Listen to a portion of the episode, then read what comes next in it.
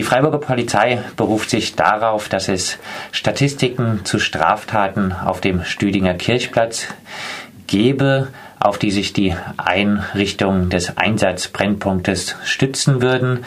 Eine Weitergabe dieser Statistiken an die Medien, so der Polizeipressesprecher auf unsere Nachfrage hin, sei nicht vorgesehen, da die Inhalte über eine reine Statistik hinausgehen.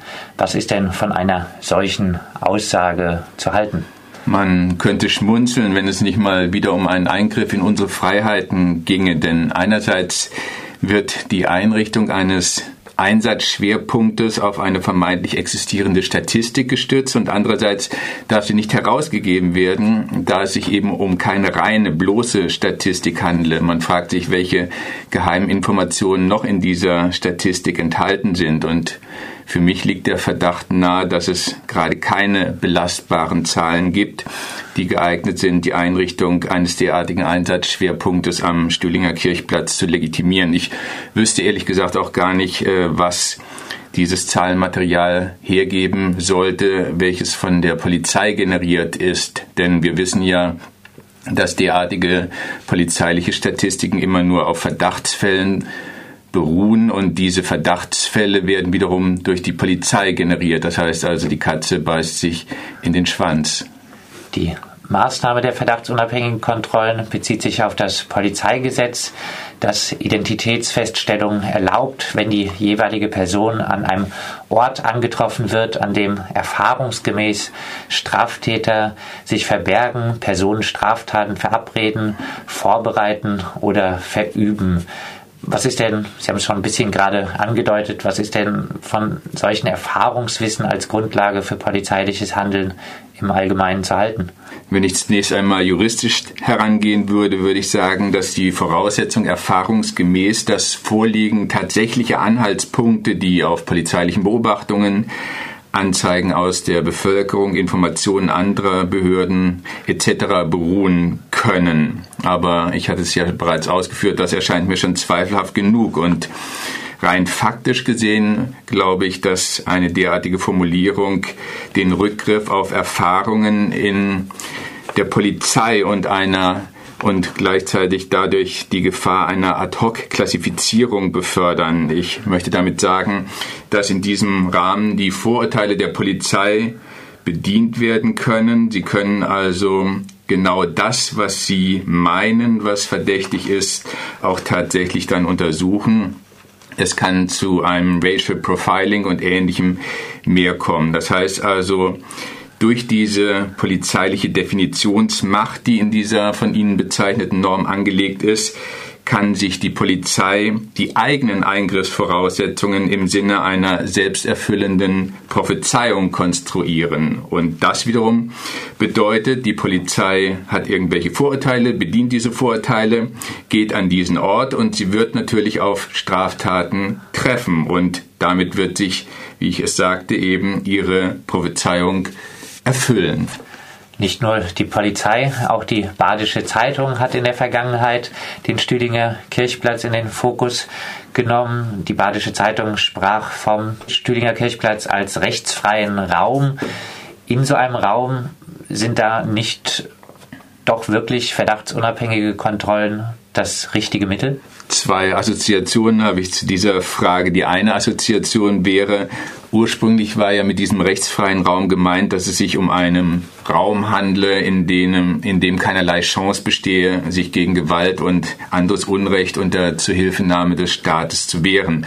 Und nun soll anscheinend gegen diese Chimäre angegangen werden, indem der Raum selbst menschenleer gemacht wird. Das ist eine sehr kuriose Methode. Und die andere Assoziation wäre, dass die Badische Zeitung sich einmal mehr mit diesem Ausspruch in ihrer Paradedisziplin, möchte ich es mal bezeichnen, geübt hat.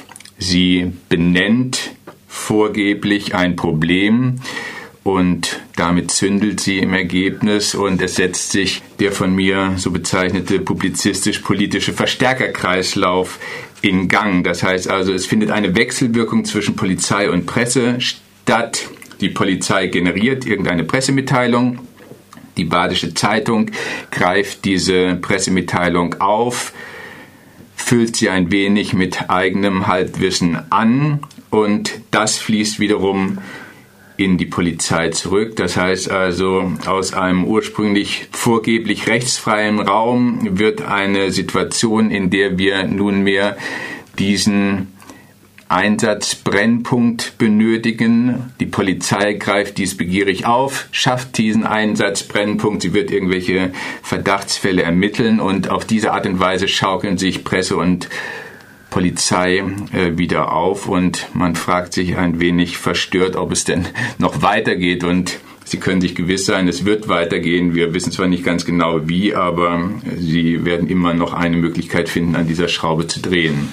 Das Mittel der Aufenthaltsverbote wird in Freiburg ganz offenbar immer häufiger angewandt. Zuletzt traf es unter anderem einige Fußballfans, die an Fußballspieltagen große Teile der Innenstadt nicht betreten äh, durften. Nun der Stiedinger Kirchplatz. Wenn aber seit Anfang des Jahres äh, fünf Aufenthaltsverbote von der Polizei ausgesprochen wurden, also nur fünf in Anführungszeichen, kann man dann sagen, dass das Mittel nicht doch mit Bedacht gegen einige Störenfriede angewandt wurde, die jetzt nicht mehr stören können auf dem Platz? Man kann sagen, zum Glück scheint es noch Rudimente von Skrupel zu geben, dieses Instrument nicht inflationär einzusetzen. Und bei den Aufenthaltsverboten ist es ja sogar so, dass im Polizeigesetz vermerkt ist, dass Tatsachen die Annahme rechtfertigen müssen, dass eine Person an einem bestimmten Ort eine Straftat begehen wird. Und man merkt, dass sich selbst die Polizei mit derartigen Annahmen ein wenig schwer tut. Und ich würde sagen, Menschen sind eben keine Lachse, deren Wege und Ziele man relativ gut prognostizieren kann. Also Menschen sind Menschen.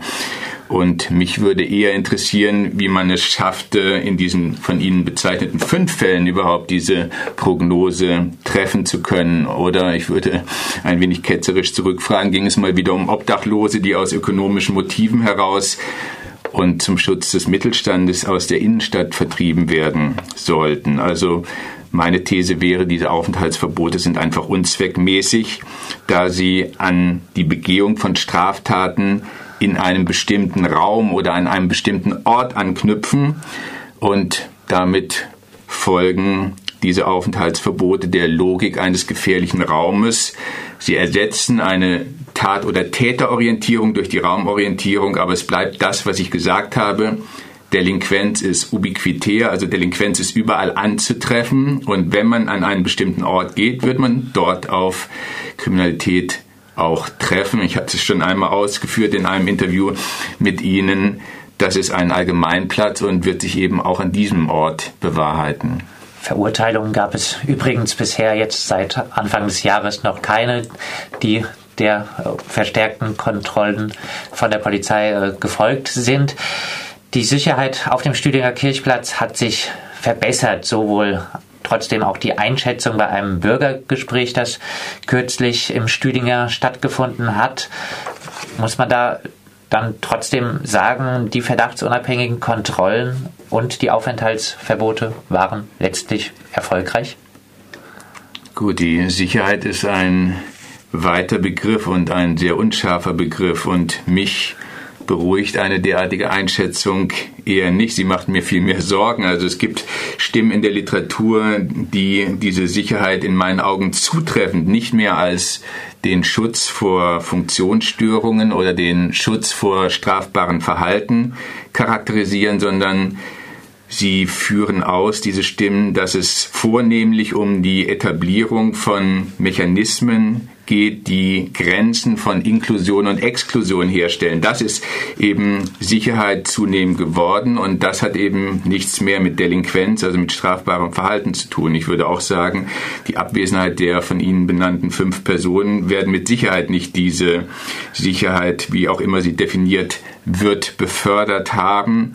Ich würde auch sagen, vielleicht sind gewisse Abschreckungseffekte nicht von der Hand zu weisen. Nur da würde ich sagen, die Abschreckung würde leider nicht nur potenzielle Täterinnen und Täter betreffen, sondern sie würde die Gesellschaft schlechthin betreffen. Und das wäre in meinen Augen ein eher beunruhigender Zustand. Und dann würde ich schließlich auch sagen, diese Parameter eines Sicherheitsgefühls, so könnten wir auch die Sicherheit definieren, sind ganz andere und werden im Wesentlichen durch soziale Ängste bedient. Also meine These oder meine Forderung wäre, die Stadt soll sich einfach auf eine gute Sozialpolitik konzentrieren und dann wird das schon.